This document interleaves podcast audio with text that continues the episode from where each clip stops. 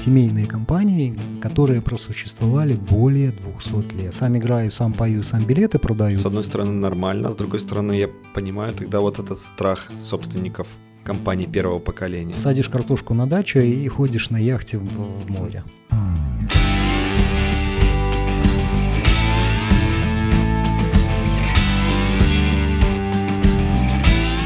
Добрый день, друзья. Добрый день. Снова с вами подкаст «Путь партнера». И в этой студии в шестой уже раз Александр Степановский, юрист, не а. адвокат уже, и человек с колоссальным опытом в партнерстве и в партнерских соглашениях. Саш, спасибо. Напротив меня Александр Сержанович, психолог, бизнес-психолог и прекрасный человек, и мой партнер по подкасту. Да, как раз мы сегодня будем говорить про прекрасных людей, вот этих вот всех прекрасных людей, которые с нами, а точнее про семейный бизнес. Да, что с этим делать, как вообще налаживать партнерство в рамках такой системы, как семья, с какими проблемами можно столкнуться и какие геморы можно отгрести из этого. Что ты вообще думаешь про семью? Насколько вообще семейный бизнес это такая устойчивая штука? Саш, спасибо. Хороший вопрос. Мало того, я могу так сказать, я испытываю определенный энтузиазм, даже скажем так. Я испытываю энтузиазм по поводу семейного бизнеса. Понятно, что на территории постсоветских стран эта тема может быть не совсем актуальная, да, потому что известная шутка, что не спрашивай, как ты заработал первый миллион. И, конечно, люди, которые заработали свой первый миллион, бизнесмены первого поколения, они всячески старались ограждать своих э, членов семьи от э, того, каким образом это делалось. Чтобы потом не прилетело. Совершенно верно. Но в целом в мире э, я могу так сказать, что по статистике порядка 80% всего бизнеса – это фактически семейный бизнес. То есть здесь есть определение в западных странах, используемое что такое семейный бизнес? Это когда два или более членов семьи владеют более 15% компаний или могут осуществлять контроль над этими компаниями. Да? То есть, соответственно, практически любой бизнес можно отнести к семейному. И в этом плане лидерами, естественно, являются Соединенные Штаты Америки, где порядка там 60-70% это компании семейного типа. Ну и понятно, это Западная Европа и Япония. Западная Европа, Италия, Швейцария, Франция, Германия, да, Япония. То есть, мало того, в Японии, наверное, до сих пор существует э, самая старая семейная компания, это сеть отелей. Я не помню, как она называется, но она, по-моему, 1067 какого-то там мохнатого года учреждена и до сих пор функционирует, существует и так далее. И там те же родственники, да? Ну, нет, там, э, наверное, дальние родственники. Мы, наверное, потом поговорим, как родственники участвуют во всей этой беде. Значит, в Японии есть хорошая традиция, если у тебя нет близких родственников, а, они усыновляют, извините, менеджеров, дают им свою фамилию, и таким образом семейный бизнес продолжается. Как крестьян, да. Да, ну это очень прикольная традиция. Тем не менее, это, э, ну, она, естественно, имеет право на существование, и таким образом как бы бизнес продолжает э, жить, работать и процветать, да. А я вот. думаю, что же не так у нас? Наверное, не только вот этот вот первый миллион проблема, а вообще какая-то проблема с доверием, я просто не раз слышал, что бизнес это то, куда точно не надо пускать родственников, по крайней мере, в нашей культуре. Ну, а, опять же, это вопрос доверия, и ну, это вопросы культуры, да, это и вопрос воспитания. Здесь есть много составляющих, которые, с одной стороны, как бы являются барьерами для совместного бизнеса с родственниками. С другой стороны, мне кажется, что как раз-таки родственные отношения могут э, помогать делать бизнес, потому что, ну, вот наш прошлый гость, гость прошлой передачи Александр Паньков, он сказал, что у него семейный бизнес, да, и они все время на работе с супругой. Но, тем не менее, бизнес ну, достаточно давний, да, и он нормально существует и процветает. Это еще раз подтверждает нашу идею, да, о том, что семейный бизнес – это, в общем-то, хорошая возможность делать э, бизнес с родственниками. Мало того, я могу сказать, что в целом какие преимущества есть у семейного бизнеса. В первую очередь, это долгосрочность, да, то есть если посмотреть на корпорации в чистом виде, то получается, что есть акционеры, есть менеджмент, да, менеджмент всегда готов, скажем так, работать в долгую, с одной стороны, ну, если правильно построенная как бы система менеджмента, да, акционеры всегда желают быстрой прибыли. Ну, я купил на бирже акции, я уже хочу чего-то с этого получить. И появляется вот такое противоречие. В семейных компаниях, там, особенно в старых семейных компаниях, там уже люди не гонятся за прибылью, да, у них почти все есть. Мало того, если они понимают, что стратегия владеть компанией членами семьи, то они ставят долгосрочные цели, и таким образом, да, доходность ниже, но живучесть и э, продолжительность жизни таких компаний выше и дальше, соответственно. И второй момент э, – это менее рисковые как бы, операции. Да, они 10 раз подумают развиваться за счет кредитов, либо займов, либо партнеров каких-то со стороны, да, либо делать это самим, но медленно. И это тоже плюс. Минус за счет того, что они очень осторожные, им очень сложно выходить на новые рынки. Да, поэтому как у любой формы бизнеса есть свои плюсы, свои большие плюсы и свои большие минусы. Мне да? прям рождается инвестиционный совет, да? Хотите долго и устойчиво инвестируйте в семейный бизнес, хотите быстро, ярко и взрывоопасно инвестируете в несемейные компании. Но это такое, такое поверхностное. Ну, смотри, Саш, здесь, мне кажется, опять же, все зависит от семьи, потому что важно еще внутри семьи наладить вот эти правильные отношения. А есть хорошая книжка, француз автор, в общем-то, он написал а, название книжки такое, что кто создал Леруа Мерлен, Ашан и прочее. Это одна семья, собственники этой, этой компании, абсолютно многочисленные родственники, вернее, не одна семья, много семей, но они все родственники, даже правильнее вот так сказать. И очень здорово там а, автор рассказывает про то, как налажено вот это э, семейное взаимодействие. Да? Что такое там семейный договор, как там выкупаются эти акции, как там резервируются акции для членов семьи, там много всего всякого интересного. Рекомендую почитать. К сожалению, на нашем и российском, и белорусском рынке очень мало литературы по семейному бизнесу, буквально там 5, 7, 8 книг. Они почти все есть у меня, поскольку я, в общем-то, и преподавателем являюсь, и, собственно, интересуюсь этой темой. На самом деле, правда, не хватает классной, интересной литературы по семейном бизнесе. Ты сказал сейчас о том, что они заключали семейное соглашение, но если вспомнить нашего прошлого гостя, ведь у них ни семейного, ни партнерского соглашения нету. Ну зачем же, если у нас все хорошо и мы вот такая крепкая семья? Но здесь, а, опять же, когда это все в рамках одной семьи, да, там муж, супруг, э, ну, супруг, супруга и муж, жена и дети, это одна история. С другой стороны, когда появляются братья, сестры, двоюродные братья, сестры, тети, дяди, дедушки и так далее, бабушки, вот тогда встает вопрос действительно регулирования какого-то. Ну, здесь как бы есть тоже отработанные механизмы на Западе, как это может работать. Ну и малые семьи, они ведь чем дальше, тем менее устойчивы. На самом деле считается, что институт семьи-то может быть и когда-то, в общем, не будет ему больше места в такой традиционной семье, и поэтому я думаю, что и для семейных бизнесов, и даже для малых семей заключение партнерских соглашений, либо семейных соглашений все равно такая очень рекомендуемая штука. Ты знаешь, ну, ты начал говорить про достаточно важную тему, да, с которой я неоднократно сталкивался в э, своей практике. Это когда семья начинает, мало того, что они семья, да, но они начинают еще делать какой-то совместный бизнес. И здесь э, есть масса таких психологических, мне кажется, ловушек, потому что здесь многое зависит от тех ролей, которые ты занимаешь или твоя вторая половина видит тебя в какой-то роли. Ну, например, да, у меня была интересная ситуация, что, допустим, супруг видит супругу такой чистой домохозяйкой, да, в то же время у них есть совместный бизнес, где она, в общем-то, руководит достаточно интересным направлением. То есть там она лидер, и у нее происходит такое раздвоение личности. Да, на работе она лидер, она руководитель, пусть там и подразделение, направление, а с другой стороны в семье она подчиняется мужу, и она такая как бы домохозяйка, ну так по-хорошему домохозяйка, да, и муж видит ее, я лидер, да, а ты дома домохозяйка. И это проблема. Почему? Потому что тогда происходит вот этот неправильный перенос домашних отношений, муж-жена, да, хозяин-домохозяйка, на бизнес-отношения. И в бизнесе это очень здорово вредит всему этому а, да, развитию.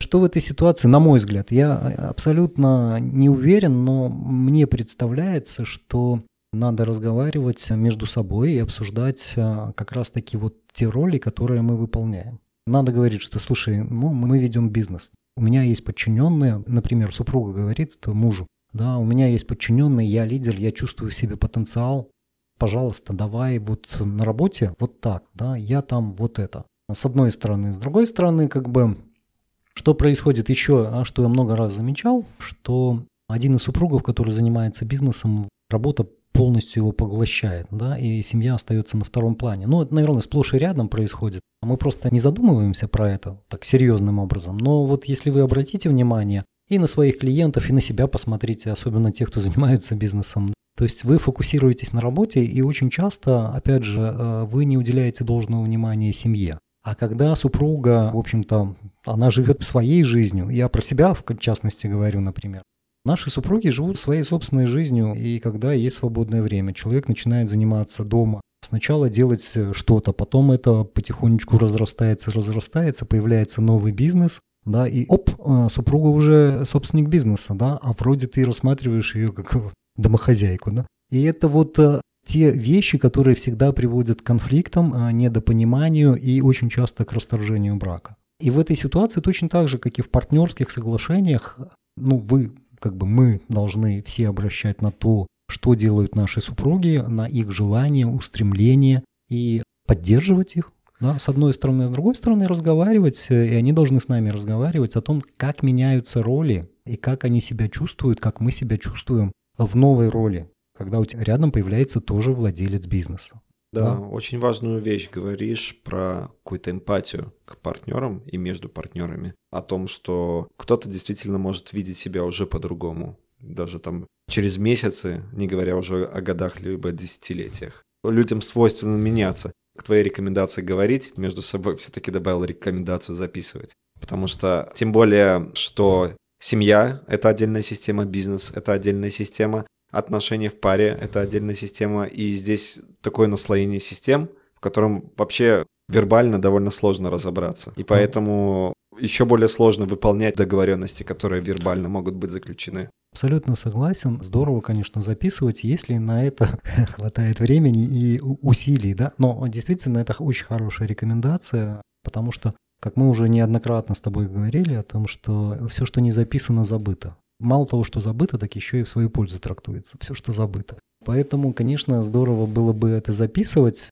Если кто-то заходит за рамки того, о чем мы договорились, соответственно, второй э, партнер да, или второй супруг мог бы это предъявить и показать, что извини, это надо отдельно пообсуждать. Вот, потому что, ну, опять же, жизнь меняется, жизнь течет, да, и условия нашего э, сосуществования, да, они тоже меняются. И поэтому, конечно, то есть апдейт, да, и совершенствование какое-то, безусловно, нужно, время от времени. И опять же, вот если вернуться к тем же партнерским соглашениям, я всегда говорю о том, что, ребят, ну хотя бы раз в три года, да, надо партнерское соглашение ваше просматривать и менять, да, потому что э, ваша ситуация меняется. Она может и меняться каждый год. Вы можете каждый год, значит, э, смотреть, чего произошло нового. И это очень важно. Это стимулирует диалог, потому что каждый может начать этот диалог, обсудить, чего изменилось в его жизни.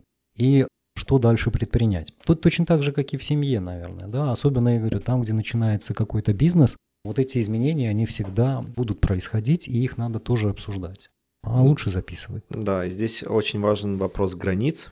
То есть те границы, которые есть в семье, не обязательно они будут перенесены на бизнес. У меня у самого есть да, случай в практике. У меня была кофейня. Я в то время занялся другим бизнесом. Ну, меня увлек он прямо. Там деньги были. Я говорю жене, давай кофейню Слушай, там все налажено, там, в принципе, уже единственное, там, подъезжать девочек строить. Она сказала, нет, я не хочу этим заниматься. Ну и, честно говоря, ну, меня так подвынесло на этом моменте, потому что, ну, в моих представлениях мы семья, мы выручаем друг друга. А тут получается, что, м, кроме того, что выручаем, есть еще отдельный человек. И с большим уважением надо относиться к тому, что он хочет, и к тому, чего он не хочет на самом деле.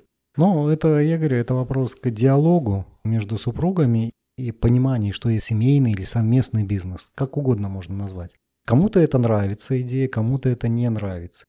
Есть еще одна тема интересная а, в семейном бизнесе, это вопрос с детьми, да, это вопрос привлечения детей в семейный бизнес, например. и потом передача преемникам. А, да, и потом а, последующая передача преемникам. Но на самом деле на Западе там целая наука есть, э, как передается семейный бизнес. И тот преподаватель, который приезжал и учил нас семейному бизнесу из американского университета. Он, а, собственно, почему стал преподавателем семейного бизнеса? Потому что у его отца был как раз-таки бизнес, где он был единоличный владелец.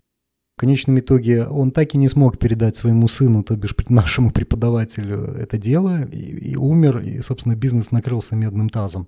наш преподаватель так расстроился, что решил все-таки поучиться, да, как правильно это делать. И действительно, опять же, если брать наши страны, то у нас это первое поколение бизнеса, на Западе это уже десятки поколений, да.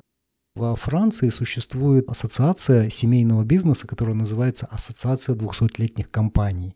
Туда могут входить только а, семейные компании, которые просуществовали более 200 лет. Это Такое очень круто, бывает. да, это, ну, это очень много поколений уже, да. Ну, в частности, туда входит итальянская компания по производству оружия Беретта, например. Несколько компаний из Франции – это винодельни. Японские компании, швейцарские компании. Соответственно, насколько я помню, вот последний раз, когда я смотрел, там было что-то около 42, 43, 4 членов. Да? Порядочно, порядочно. Много компаний, да, и это правда. Это значит, что они как-то сумели передать бизнес своим преемникам, назовем их так. Это не, не, не всегда может быть даже дети, да, какие-то родственники, дальние, ближние, либо усыновленные, как э, в Японии. И по американской статистике передача бизнеса от первому поколению второму поколению ведет к гибели 70% компаний.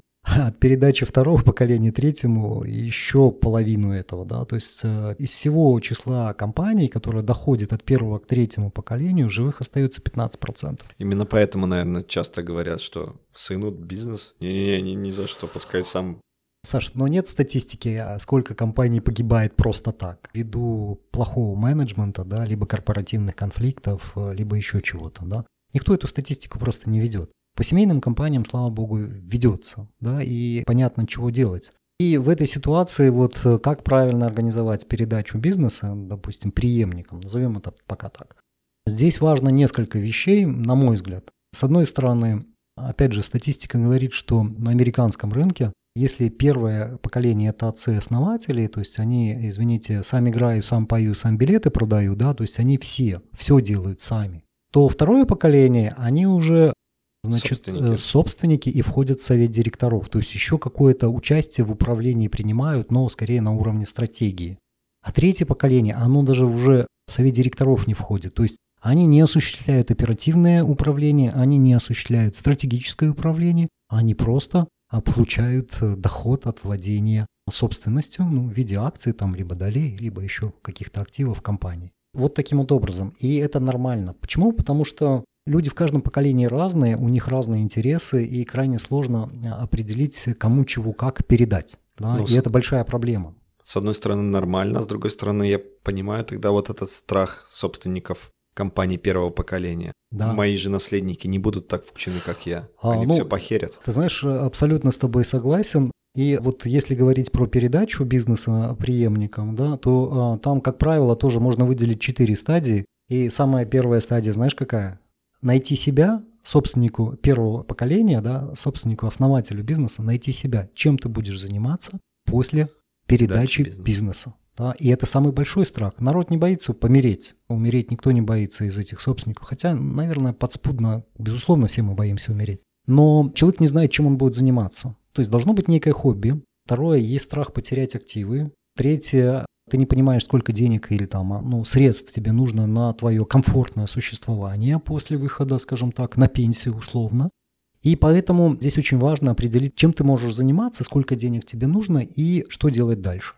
Опять же, целая наука на эту тему есть, соответственно, ты можешь заниматься на Западе, как бы, да, э, ты можешь активно участвовать э, в разных советах директоров, ты можешь быть ментором, да, ты можешь э, ну, фактически ты не осуществляешь оперативное управление, ты уже становишься таким ментором, тренером, таким гуру в том, что ты делаешь. Либо ты э, начинаешь заниматься благотворительностью, ну, либо ты, в общем-то, просто путешествуешь, отдыхаешь и так далее. Садишь картошку а, на даче. Садишь картошку на даче и ходишь на яхте в, в море. Поэтому, на самом деле, как бы разработаны целые сценарии, чем ты можешь заниматься, разработан а, целый список вопросов, на которые надо ответить, прежде чем принять решение. Поэтому самый главный вопрос – это вот для основателя бизнеса. Что я буду делать, когда я передам бизнес? Следующий вопрос – это подготовка команды бизнеса. То есть ты все равно должен донести команде, кто придет на твое место. То есть э, и здесь тоже целая наука. Как это можно делать? Не буду вдаваться в подробности. То есть преемник должен поработать, как-то привыкнуть, и команда должна к нему привыкнуть. Третье – это подготовка преемника, безусловно. Почему? Потому что ты должен найти человека, который будет достоин. И очень часто родители говорят, не-не-не, только не дети, как, как ты и говорил. Почему? А это вопрос доверия. То есть он никогда не станет лучше, чем я. Это внутренняя конкуренция, сравнивание себя со своими детьми. И а, ну, я, я смеюсь, потому что я частенько это вижу а, у наших клиентов. Да нет, он там двоечник, он там это, он там все. Да, особенно это характерно для старых бизнесменов, которые пережили 90-е, которые прям, ну, такая скала, да, которую не разрушить, а дети уже такие более либеральные, более свободные, более расслабленные. Им кажется, они не выживут в этом жестком, жестоком мире. Согласен. Но ну, на самом деле Здесь есть одна э, такая фишка, например, коллеги рассказывали, что на Западе тоже есть ассоциация семейного бизнеса. То есть туда входит как бы, ну, ряд компаний, например, в Германии или в Польше, да. И очень прикольно этот процесс воспитания детей, которые могут стать преемниками, происходит следующим образом, о том, что родители, говорит, всегда так ласково относятся к своим детям. Значит, они отправляют к другому члену, обмениваются детьми, ну, а те, соответственно, там их напрягают по полной программе. Таким образом, дети узнают, как работает другой бизнес, их там дрючат по полной программе, учат, дрючат и так далее. Соответственно, не жалко своего. Ну и потом там 2-3 года, и дети возвращаются уже нормально прокачанные, да, и уже начинают работать э, в ну, семейном такая бизнесе. давняя да. традиция. Раньше а, и а, там... Да, но, к сожалению, у нас такой традиции нет, да. А Вроде у нас тоже отправляли в крестьянские семьи. Может быть, это было давно, но сейчас такого не практикуется, хотя на самом деле, наверное, это нужно было бы, да, и создать и ассоциацию семейного бизнеса, наверное, и детей как-то друг другу передавать. Но, опять же, это должна быть нормальная деловая среда, да, и тогда это будет работать. Вот, но мне кажется, это прикольный, правильный подход, и вот э, то партнерское соглашение, про которое я упоминал, которое я делал для наших российских э, клиентов, там было очень интересно, мы про детей долго обсуждали. Почему? Потому что там семейная компания, там братья и сестры. В целом и мы долго обсуждали, кого из родственников стоит пускать в бизнес, да, какие требования мы должны предъявлять. И мы однозначно пришли к всеобщему пониманию о том, что ну, должно быть понятно высшее образование, должна быть не менее двух лет работы по конкретной специальности, не более там, вернее, не менее там пяти лет работы в бизнесе в целом. То есть таким образом сфера, в которой работают ребята, она очень специфичная, и, естественно, нужно очень сильное желание, чтобы в этой сфере развиваться. Поэтому собственники бизнеса хотели видеть вот именно если приходит родственник, соответственно, он должен уже иметь желание это делать и иметь определенные компетенции в определенной вот этой специфике работы. Это первое. Второе, отношение к детям, отношение к родственникам, которые работают в бизнесе, мы четко закрепили там, что такое же, как ко всем остальным сотрудникам. Никаких льгот, и это тоже интересный момент, потому что всегда возникает конкуренция. На Западе, по крайней мере, я точно знаю, что продвигают тоже своих. Да, это нормально, как бы ты вроде родственников продвигаешь. Из-за этого компания теряет в качественных кадрах, да, то есть компетентных кадрах. Потому что ну, сотрудник наемный думает, ну, а что я буду упираться, если они вон своего продвинут, да, какие у меня, какая у меня карьерная лестница? Никакой. И, соответственно, ищет, где у него есть больше перспектив. И это тоже нормально. Поэтому отношение к родственникам поначалу должно быть, ну, не поначалу, а всегда должно быть, в общем-то, одинаковое. Заслуги за усердие, компетенцию и успехи в работе, а не за родственные связи. Это тоже важный момент. Вот в плане преемников, да, то есть мы уже обозначили собственник, компания, преемники, ну и бизнес сам в целом. То есть это поставщики, подрядчики. Когда ты, э, в принципе, человек уже э, как бы видится как потенциальный преемник, да, ты должен его ввести весь курс всего бизнеса. То есть познакомить с клиентами, с подрядчиками, с поставщиками, передать свои связи, если ты пользуешься какими-то связями. А это происходит всегда. И поэтому задача как раз-таки собственника, отца-основателя, преемника ввести полностью вот в курс этого бизнеса, чтобы когда, значит, батька-засновальник, как говорит э, один наш знакомый, Влад Толкач, батьки-засновальники, когда батька-засновальник пойдет на, на пенсию, на заслуженный отдых, да, чтобы преемник мог обладать теми же связями, да, что и отец-основатель. Поэтому это тоже здоровый кусок работы, это вопрос тоже и точечного построения вот это доверия, да, потому что поставщики, подрядчики, клиенты – это все про доверие, а особенно про связи. Поэтому это надо все передать, и это здоровый кусок работы, он растягивается не на один год, на 2-3 года, может быть, на 5 лет в семейном бизнесе. И эту работу надо делать. А что делать, если несколько потенциальных преемников, допустим, сын и дочь? Здесь есть э, тоже ряд подходов, которые можно использовать в качестве шаблона даже, да, я бы сказал так. То есть э, разные отцы-основатели по-разному подходят к тому, как передавать это дело. Ну, например, в качестве подхода может быть избран всем поровну, да, а вы дальше делаете, что хотите.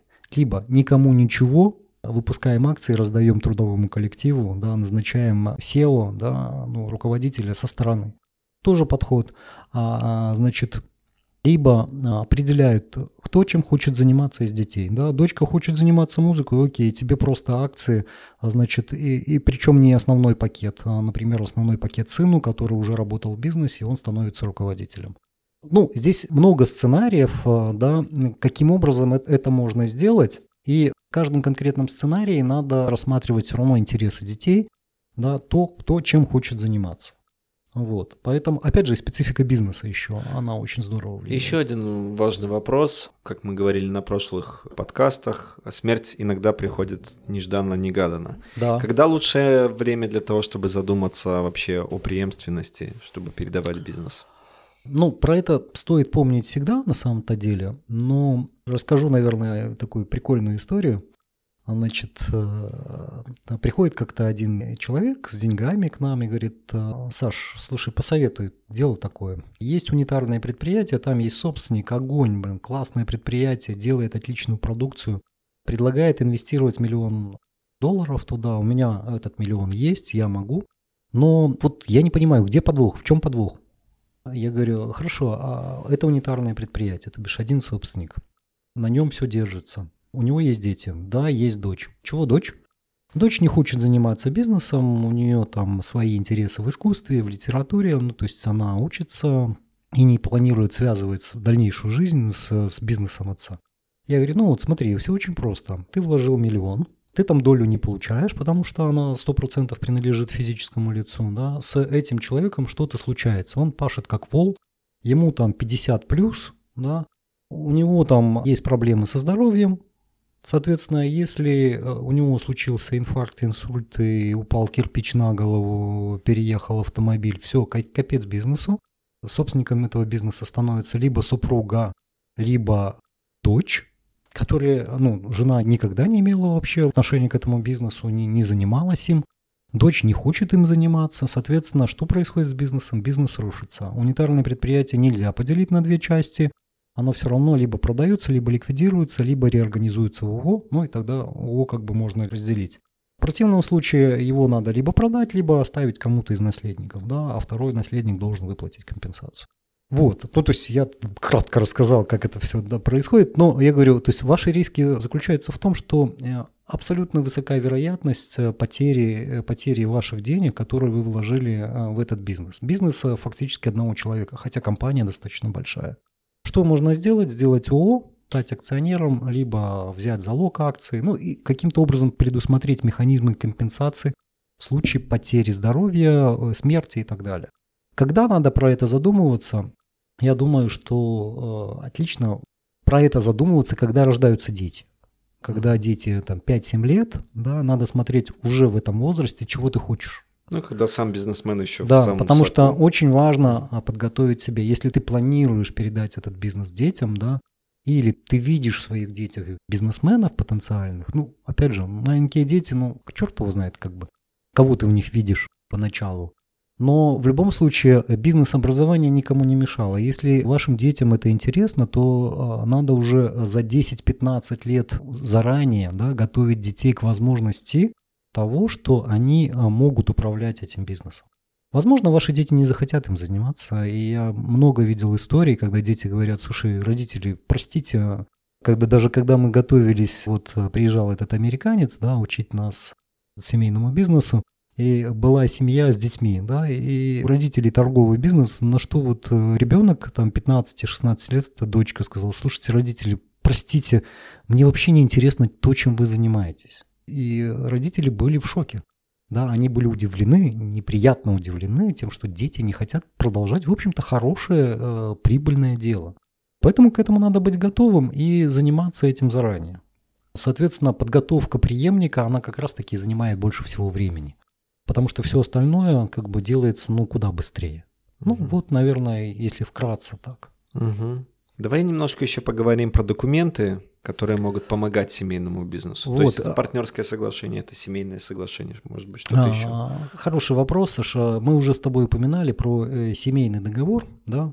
Я крайне рекомендую вот почитать все-таки. Там очень интересно описана сама схема работы, да, как большой семейный бизнес функционирует, как внутренняя площадка для того, чтобы кого-то наградить акциями, да, кому-то, у кого-то выкупить акции, кому это неинтересно и хочет получить сразу какие-то деньги, как поддержать новое направление и так далее. На самом деле, как бы существует несколько видов документов, которые делают семьи, ну, как минимум на Западе, ну и в России я вижу, это потихонечку, потихонечку становится интересным и популярным, да и в Беларуси.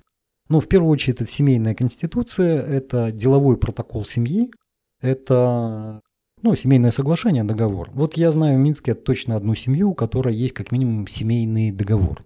То есть это э, такое соглашение между детьми и родителями о том, как родители потихонечку, помаленечку передают детям бизнес, и как дети этот бизнес принимают и руководят им. Ну, очень, то есть мне отец рассказывал, очень прикольно, как, как споры происходят э, отца-основателя бизнеса с детьми, которые вступают в управление этим бизнесом, происходят э, конфликты, но тем не менее, слава богу, это все разрешается. Опять же, мой партнер по программе «Семейный бизнес» Людмила Антоновская, владелица пароходов, самолетов и, и бизнесов, делала семейную конституцию, и я был удивлен, то есть э, я говорю, Людмила, ну ты как? Она говорит, да, я взяла за основу конституцию Ужупис.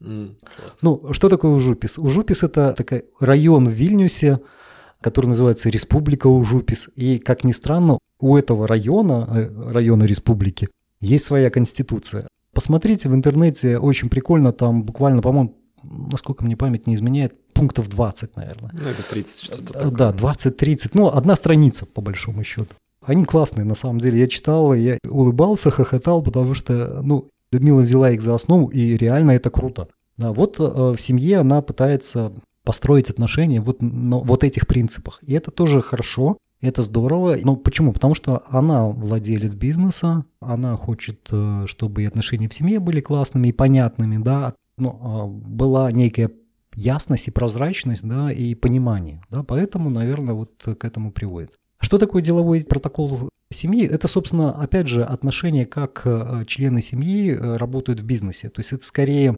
бизнесово-семейный документ. Да? То есть он больше сфокусирован на бизнес, но, тем не менее, это документ между родственниками. Конституция регулирует все вопросы, что будет, как, как я вижу свою семью в будущем. Вот это фактически такое прижизненное завещание открытого типа для всех э, родственников. Ну и это порядок, как мы регулируем те или иные вопросы, как я буду делать завещание, кто получит. То есть это некие правила, которые регулируют э, как семейные, так и бизнесовые вопросы. И на Западе тема популярная. Э, сразу хочу отметить, коллеги, что все эти документы не обладают юридической силой. Мне очень нравится вот это слово «моральное принуждение». Я всякий раз апеллирую, когда мне говорят, что партнерское соглашение не обладает юридической силой. Да наплевать, ребят. Почему? Потому что я всегда спрашиваю, вы порядочный человек? Да. А почему ты спрашиваешь? Я говорю, ну вот смотри, если ты порядочный человек, вступаешь со мной в отношения, да, мы с тобой подписываем документ, и ты там ставишь свою подпись. Я ведь предполагаю, что ты действовал порядочно, да, ты отдавал отчет своим действиям. Соответственно, твоя подпись – это твоя репутация, это твоя обязанность. Черту закон, да, это твоя личная обязанность. Потише, потише, не надо такими фразами бросаться. Нет, понятно, а, понятно, закон всегда это, это та стена, на которую ты можешь опереться. Я всякий раз, как юрист, естественно, призываю полностью соблюдать закон. Если она не проломлена, конечно, а, до тебя. Саша, спокойно. Но а, в первую очередь, коллеги, в первую очередь мы все, мы все люди, и каждый из нас вполне себе, я уверен, что каждый из нас считает себя порядочным человеком. Вспомните, раньше было такое понятие, слово купца там, да, слово делового человека. Слово чего-то стоило. Слово стоило твоей репутации, то, что ты действуешь порядочно. Соответственно, то, что и вот это моральное принуждение, это как раз-таки относится к, к репутации, к слову, да, к, к чести, можно даже так сказать. И поэтому я могу точно вас заверить, что партнерские соглашения, подписанные, четко проработанные людьми, проработанные, проговоренные и подписанные людьми, исполняются на 80-90% не меньше, чем любой э, договор, который предусмотрен гражданским кодексом. Но более того, суде это будет дополнительная помощь. Безусловно, то есть э, всегда важно понимать намерение. Да? Поэтому, возвращаясь э, к семейным документам, в первую очередь, конечно, это декларации, это некие договоренности, но тем не менее они работают. Опять же, апеллирую к этой книжке про Ашан, Леруа Мерлен, то есть там это тоже, как я думал, что во Франции это тоже вот эти соглашения обладают какой-то юридической силой. Нет. Но, тем не менее, это все работает как часы. Почему это авторитет семьи? И если ты хочешь быть в ауре, да, в контуре этой семьи, соответственно, ну, ты вынужден просто-напросто исполнять те договоренности, которые твои родственники достигли. Вот и все. Угу. Важный момент. И мы подходим к завершению. Давай попытаемся сформулировать 3-5 рекомендаций по организации и ведению семейного бизнеса. Что бы мы могли посоветовать? Ну, что бы я посоветовал? Я бы посоветовал прежде всего вести разговоры относительно того, надо ли нам семейный бизнес в целом, как мы будем его делать, какие мы будем роли выполнять. Старался бы получить поддержку ну, в виде заверения какого-то да, о том, что да, это возможно. Мне это нежелательно тогда, понятно, точка. И проговаривать вот эти все возможности. Мало того, понятно, я бы сделал отдельно партнерское соглашение между супругами по бизнесу и брачный договор. Брачный договор обладает юридической силой, он бы четко закрепил вот это разделение, да, что кому, как. А партнерское соглашение, оно бы определяло, что мы как развиваем или не развиваем, кто куда имеет возможность влиять, да, кто не имеет возможности влиять. И, ну, опять же, супруги получили бы колоссальный опыт общения друг с другом. Понятно, может быть, он был бы не очень приятным, собственно, как и любые разговоры с партнерами, но, тем не менее, я уверен, что 90% супружеских пар просто никогда не ведут разговоры на эти темы. На темы денег, обязательств, ответственности и так далее. Это сложные такие переговоры, разговоры, и куда комфортнее избегать их. А все-таки бизнес – это вещь сложная. И поэтому здесь надо наступать себе на горло, а точнее как раз-таки слазить с горла, да, и открывать рот, и пытаться разговаривать, доносить свою позицию второму партнеру. И э, этот партнер ваш, э, это партнер по бизнесу. Угу. Ну и что касается детей, как только появляются дети, желательно уже думать да, как? А, воспитание преемников путь долгий, длинный, и всегда есть внутренняя конкуренция, что дети недостойны, да, я много раз это слышал, дети достойны. Понятно, есть некая ревность, сравнивая себя, любимого, да, и детей, которые могут занять твой пост. Но, опять же, мне представляется, что в споре со своими родителями я всегда им говорил, что, ну, пап, мам, вы знаете, то есть жизнь движется вперед, она движется как бы вверх все равно. И ваши дети, и мои дети будут жить лучше, чем вы. И это нормально. То есть, соответственно, дайте детям шанс. Вообще очень здоровое отношение смотреть на других людей как на других людей, а не на плохое отражение себя. Нет, они другие. Ну, Саш, э, человеческая натура, она, к сожалению, или там, к счастью, вот такая, да, мы все равно, как бы, я говорю, я, я много, вот много клиентов через меня прошло, где мы вели разговоры о детях, там всегда есть внутренняя конкуренция, да, что дети недостойны меня, есть ревность какая-то, дети всегда делают неправильно. Это есть везде, не только у нас. Сценарии передачи бизнеса на Западе, там они тоже описывают, пришел, ушел. Да? Вот пришел, ушел, это а когда, значит, родитель, отец-основатель передал бизнес, смотрит со стороны, все, что-то как-то хреново, не по-моему, да, пошел к черту, да, сын, подвинься там, или дочь, подвинься, я, я, я снова возвращаюсь. Это прям сценарий такой, да, то есть и что делать в этой ситуации? Бизнес частенько гибнет от этого. А, опять же, недоверие команды, ну, там, к преемникам, разделение власти, то есть э, вроде как есть преемник, да, а все сотрудники по-прежнему ходят к отцу-основателю. Масса проблем. Если бы этого не было, то и сценариев бы таких наука не описывала, извините, по управлению семейными компаниями. Поэтому идеальный вариант передачи бизнеса, конечно, через наставника. То есть, когда есть ты вроде со стороны, как отец-основатель, есть твой преемник, там любимый сын или дочь, или, еще кто-то, ну, кто-то из родственников, Есть наставник, ментор, который помогает. Он выполняет роль и переговорщика, с одной стороны, и помощника, и наставника, ну и так далее. И э, опоры для преемника. Но таких примеров крайне мало. И э, родители должны сразу пытаться планировать этот момент, ну, пытаться планировать. Я не говорю, что это будет success, да, успешно, но тем не менее, как бы такой сценарий тоже существует, и он самый удачный. А бывает резко ушел. Это когда умер, либо сказал, все, задолбало, я уйкатил, делайте, что хотите. Это тоже плохой сценарий. Почему? Потому что тогда вся ответственность, все проблемы сваливаются на, на преемника, и он должен с этим что-то делать. И для а него он не готов. Тоже... Он не готов. Э, ну, и здесь мы с тобой уже перечислили, что может mm-hmm. быть не готово. Да? Все может быть не Все готово. Может быть. Вот Людмила Антоновская та же, да, как раз-таки это вот пример, как раз-таки ушел, да, отец умер, и она была вынуждена взвалить на свои плечи женские ответственность за весь бизнес. И она это рассказывает всегда, и это не очень хорошо. Да, ей было очень сложно с маленьким ребенком да, управлять бизнесом. Поэтому об этом нужно думать загодя, готовить и так далее. Хорошее завершение. Спасибо. Готовьтесь, ребята. Да. да Всем удачи, взаимопонимания, а, взаимопонимания, любви, ну и, соответственно, планирование времени на то, чтобы правильно передать свой бизнес своим преемникам, а вам, собственникам бизнеса, наслаждаться жизнью. Угу. По-прежнему задавайте вопросы нам, пишите комментарии, и в следующем выпуске мы надеемся, что у нас будет очень интересный гость и будет очень заводная беседа.